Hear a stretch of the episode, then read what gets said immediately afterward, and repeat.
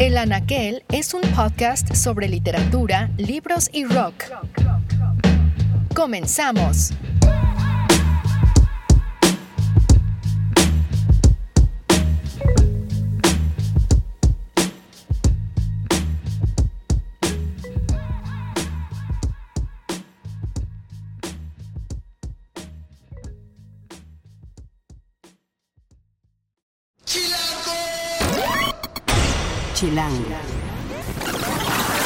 Cuando hablamos de que la Ciudad de México es una de las ciudades más grandes del mundo, a menudo hay comparaciones con otras. ¿Qué tanto se parece nuestra Ciudad de México a París? Esta semana platicaremos con Roberto Wong, que es el escritor de la novela ganadora del premio Dos Pasos, París DF una muy divertida historia a partir de la superposición de dos mapas de las dos ciudades. Ya les contaremos un poquito más adelante. Además, en las recomendaciones de nuestros editores para el fin de semana, la exposición de Henri Cartier-Bresson, la primera gran retrospectiva de este fotoperiodista, y Who Made Who, que viene a presentarse en concierto este jueves en Sala en la Colonia Roma. Esto y mucho más en el podcast de Chilango.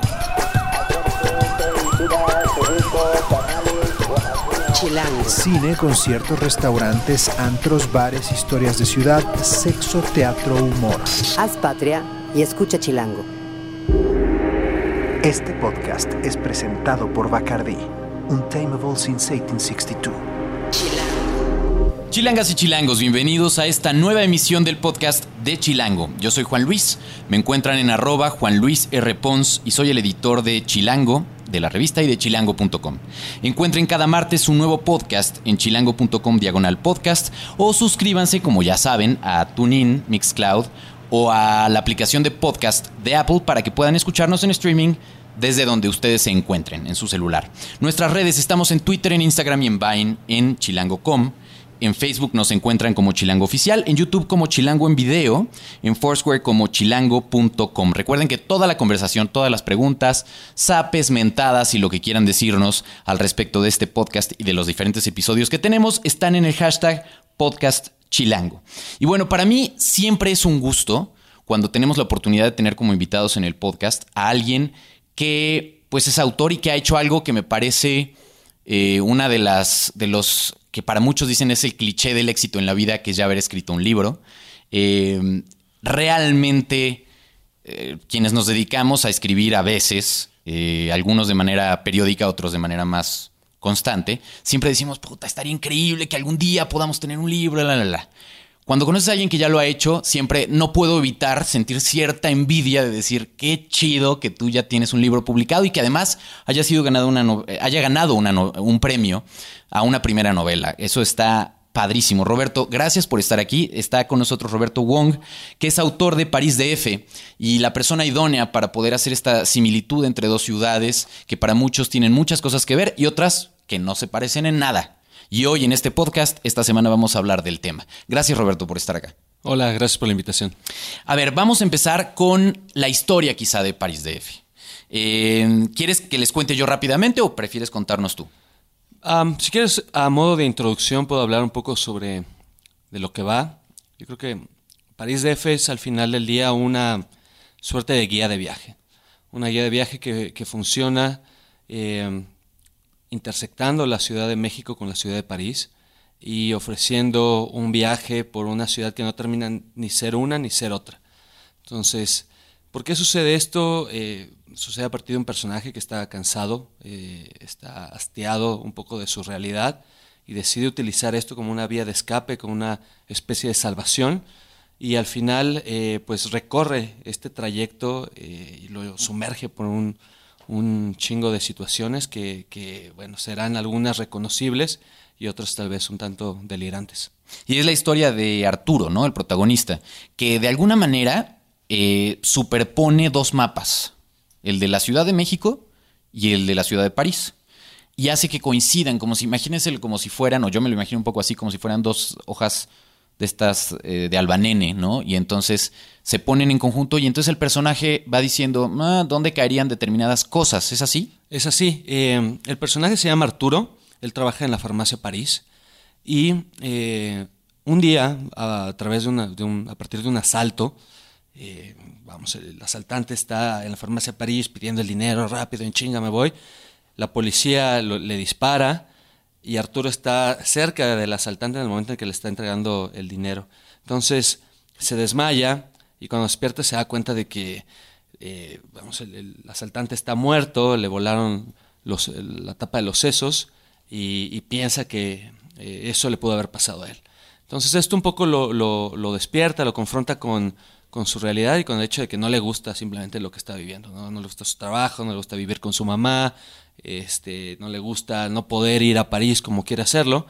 Y a partir de ahí piensa en esta imagen de los mapas, los sobrepone, como bien dijiste, y eh, establece que Notre Dame podría ser el posible centro de París, lo pone justo donde el lugar donde trabaja, que es la farmacia París.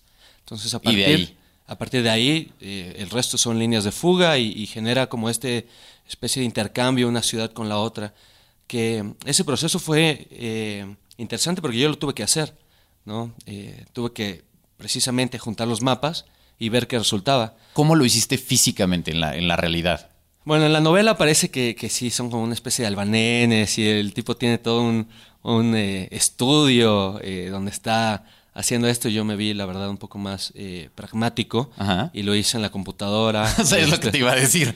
Sí, sí, sí, lo hice en la computadora y junté los mapas y ponía marcas y demás. Eh, y de ahí, eh, cuando fueron saliendo los lugares, me di cuenta que había lugares de la Ciudad de México que yo no conocía. Entonces me acerqué a ellos, ¿no? Por ejemplo, eh, hay un itinerario que lleva a Arturo en París a eh, el Arco del Triunfo. Entonces camina del Arco del Triunfo hacia la plaza de, de- de Luis XVIII y ese trayecto, que es un, itinerario en París, lo que sucede es que en realidad está recorriendo la Ciudad de México y sale del metro donde está Tacuba y Circuito Interior, camina por toda esa calle que está llena de, llena de tiendas de, de zapatos y de fayuca y llega al templo de San Fernando, que para los que no lo conozcan es un lugar precioso que yo no conocía hasta el momento en que hice eso y donde está el mausoleo de Benito Juárez y este una serie de tumbas de los constituyentes y demás. Entonces, eh, digamos que en ese sentido, en la novela se mezcla realidad y delirio y para mí también se mezcló un poco así en el momento de escribirla. Ok, y de alguna forma el, es esta parte que todo mundo se imagina del glamoroso mundo de los escritores, que tienen que plantear muy bien su historia para que esté blindada cuando tienes, eh, cuando estás describiendo lugares reales, donde, donde haces todo un, pues es una especie de literatura también de viaje, ¿no? Aunque sea el viaje dentro de la propia ciudad. Ahora, al hacer esta comparación y el pretexto, la, la- la novela la tienen que leer, está publicada por Colofón, se encuentra ya disponible a la venta. Y la verdad es que está súper, súper interesante la anécdota, yo creo, para todos los podescuchas chilangos, empezando por mí, que muero de ganas de leerla por completo, eh, porque creo que puede, como dices, en una de esas llevarnos a conocer partes de la ciudad que desconocíamos. Pero entonces, cuando tú hiciste esta, este ejercicio, eh, parte real, parte ficticio, eh, ¿en qué tanto se parece entonces al final la Ciudad de México hoy con la Ciudad de París? Bueno, antes que nada quisiera decir que el mundo del escritor no es glamuroso. Involucra mucha chinga, este... Yo muchas veces estaba escribiendo la novela que me, me tardé un poco más de dos años y me preguntaba qué estoy haciendo aquí, cuando podría estar allá afuera, ¿sabes? Y uno está escribiendo y ve por la ventana y están los pájaros y el sol y parece un día precioso. Y bueno, ahí está uno, ¿no? Dedicándole horas a lo que al final es una pasión. Eh, hay mucho sudor y bueno, al final del día también ta- satisfacciones, ¿no? Como el hecho de que ahora se publique. En términos generales, eh, ¿qué tanto se parece en París y la Ciudad de México? Pero bueno, ahora empieza lo glamoroso, supongo. Eh, y sí, pero... O todavía no, Bueno, no esto es- llega. esto está chido, o sea, platicar, la gente que se interesa por El el premio, libro. por ejemplo, cuéntanos del premio. El premio, el premio es como, yo lo cuento como si fuera una princesa de Disney, que antes estaba fregando los pisos y después me ponen un vestido y me sacan al baile, porque el premio no solo es la publicación, sino también viene una lana y la representación de una agencia, entonces ahora ya tengo agencia literaria, eh, y bueno, todo entra como si me hubieran resuelto la vida en este tema de escritor. ¿Y sí? Al- y al final yo creo que sí, me ayuda un montón, pero el- lo verdaderamente importante está en el acto de escribir. Y eso uno lo hace solo y lo hace fuera de, de los espacios con los medios y nadie te ve y tú estás ahí solo, angustiado, tratando de escribir algo que quieres que sea hermoso y al final del día te das cuenta que siempre va a haber un fallo, ¿no? Y Esa quizá preguntándote si es tan bueno como tú crees. Y ¿no? sí, de hecho yo envié la novela a concurso y decía, bueno, este, no estoy seguro, ya la corregí 112 veces, eh, pero va una más y, y probemos, ¿no? Hay, hay una especie de duda, pero también de esperanza. ¿Y cómo se sintió ganar el premio Dos Pasos? Estuvo chido. ¿Cómo te enteraste? Estaba en Buenos Aires trabajando eh, en una habitación de hotel y, y me llamaron y me le hicieron mucho de emoción. así. ¿Y te acuerdas que tal día enviaste-" Roberto? Sí, ¿Qué sí. crees? Exacto, exacto.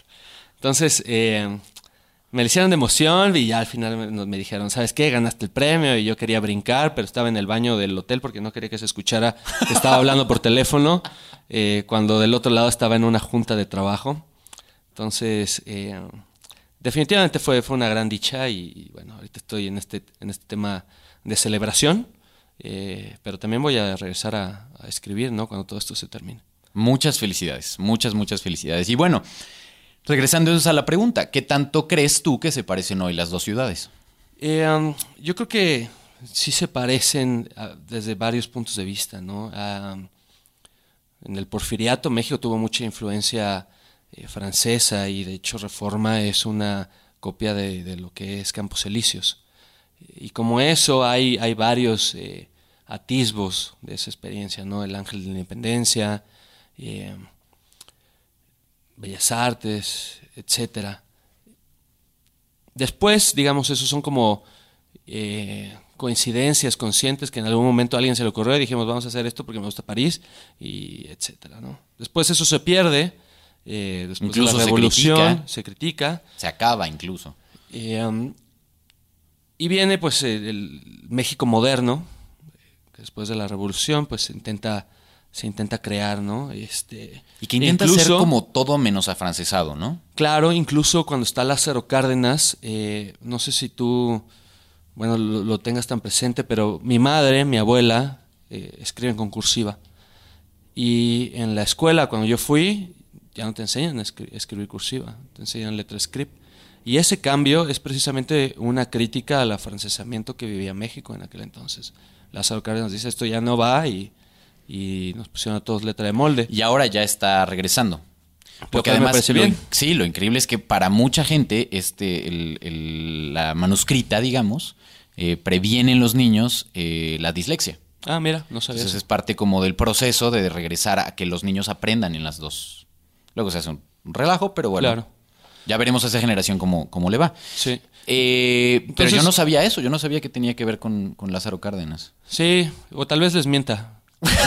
o sea que... Nunca confíen en un escritor. Sí, exacto. Ok. Vayan a, a Wikipedia y... Y si- chéquenlo. Y si, y si les mentí, miénteme la madre en arroba Rob Wong. Eh, Es W-R-O-B-B-W-N-G. Exacto. Entonces, bueno, ya habrá alguien, ahí algún eh, avispado que ajá, que, que quiera corroborar este dato que parece un poco una ficción. Te pero va a llover. Si no es así, te va a llover. ok, eso es a nivel como arquitectura. Exacto. ¿No? Y luego está el tema de, de, yo creo, la dinámica de las ciudades, ¿no? Eh, que eso está bien interesante entrarle. Entonces, ¿Qué ahí... tanto se parece? ¿Qué- eh, eh, cuando dices dinámica te refieres a cómo es vivir en una y otra. Exacto. Y, y yo creo que París se ha formado una especie de mito, ¿no? Eh, La gente en general vive el DF con muchas broncas todo el tiempo, ¿no? Que si el pinche tráfico, y que si el metro, que si voy a- apretado, la inseguridad, la violencia, que son de ninguna broma, obviamente. Y a partir de ahí hay una especie de, de sufrimiento, ¿no? Una especie de, pues de chinga que te pone la ciudad y que tú estás en continua resistencia. Por el otro lado, siempre hay eh, la posibilidad para el asombro, la felicidad, el amor, ¿no?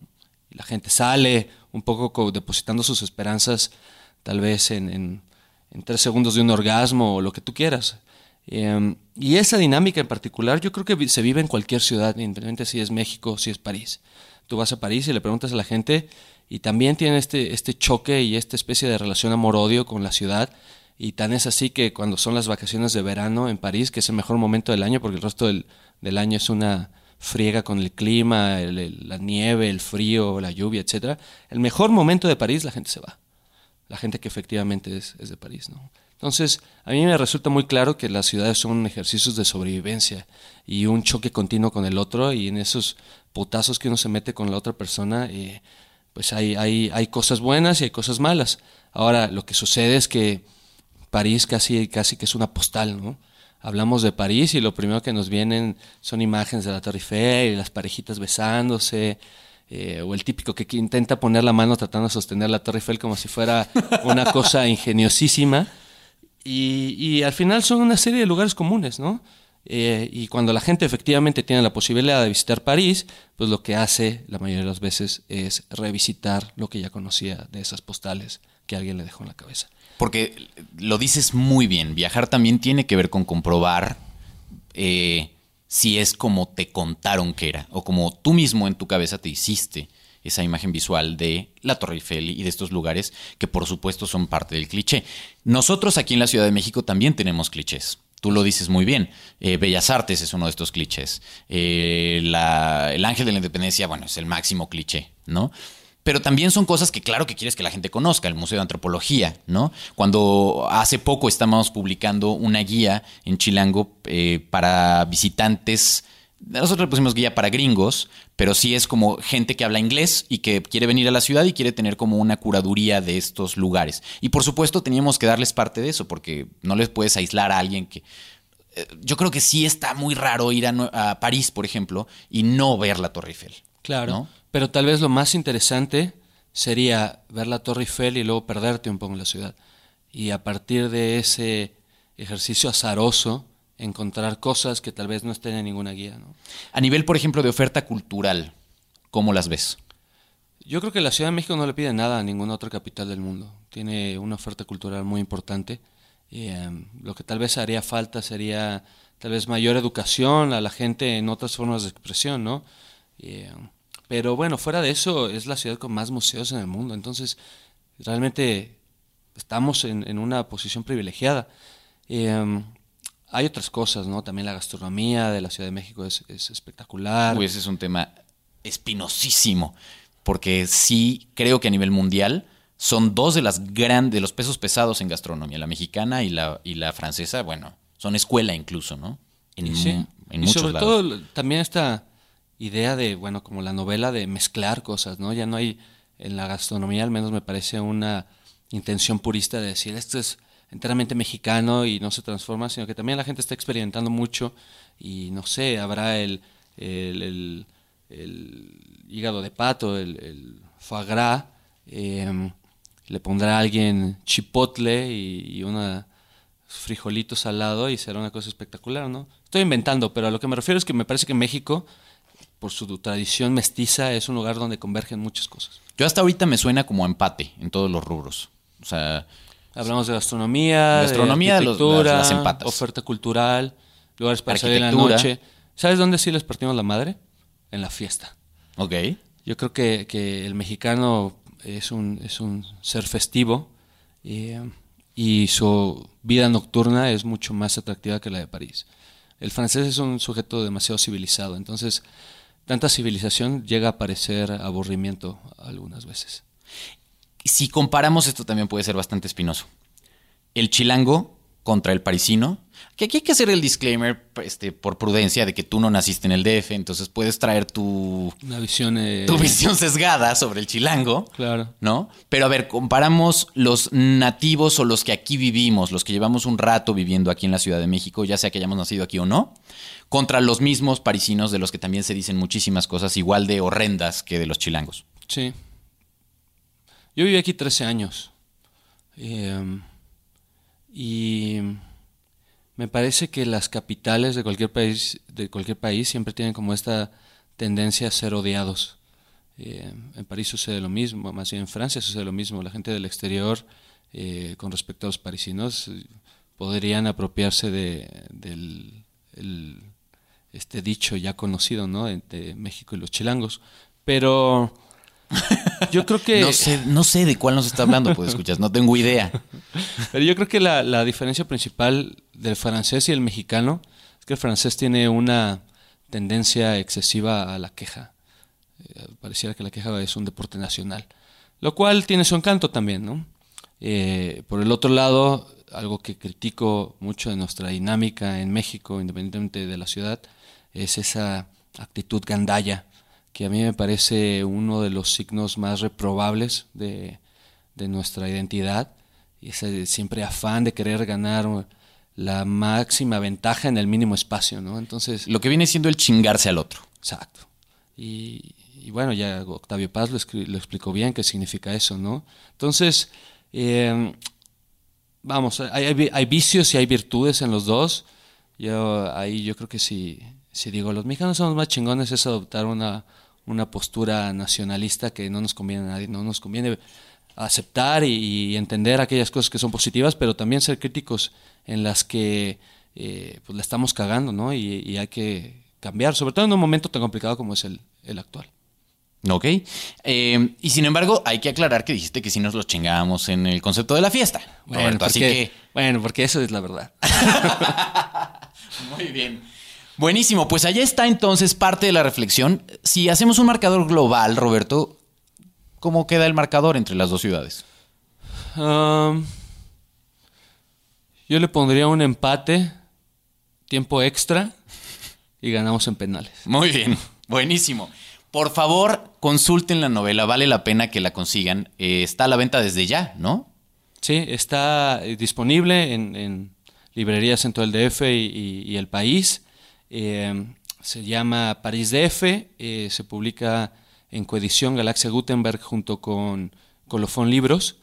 Y bueno, tiene ahí una portada muy atractiva de pistolitas, no vayan a pensar que es de sicarios, pero al Tampoco final... de las otras pistolas.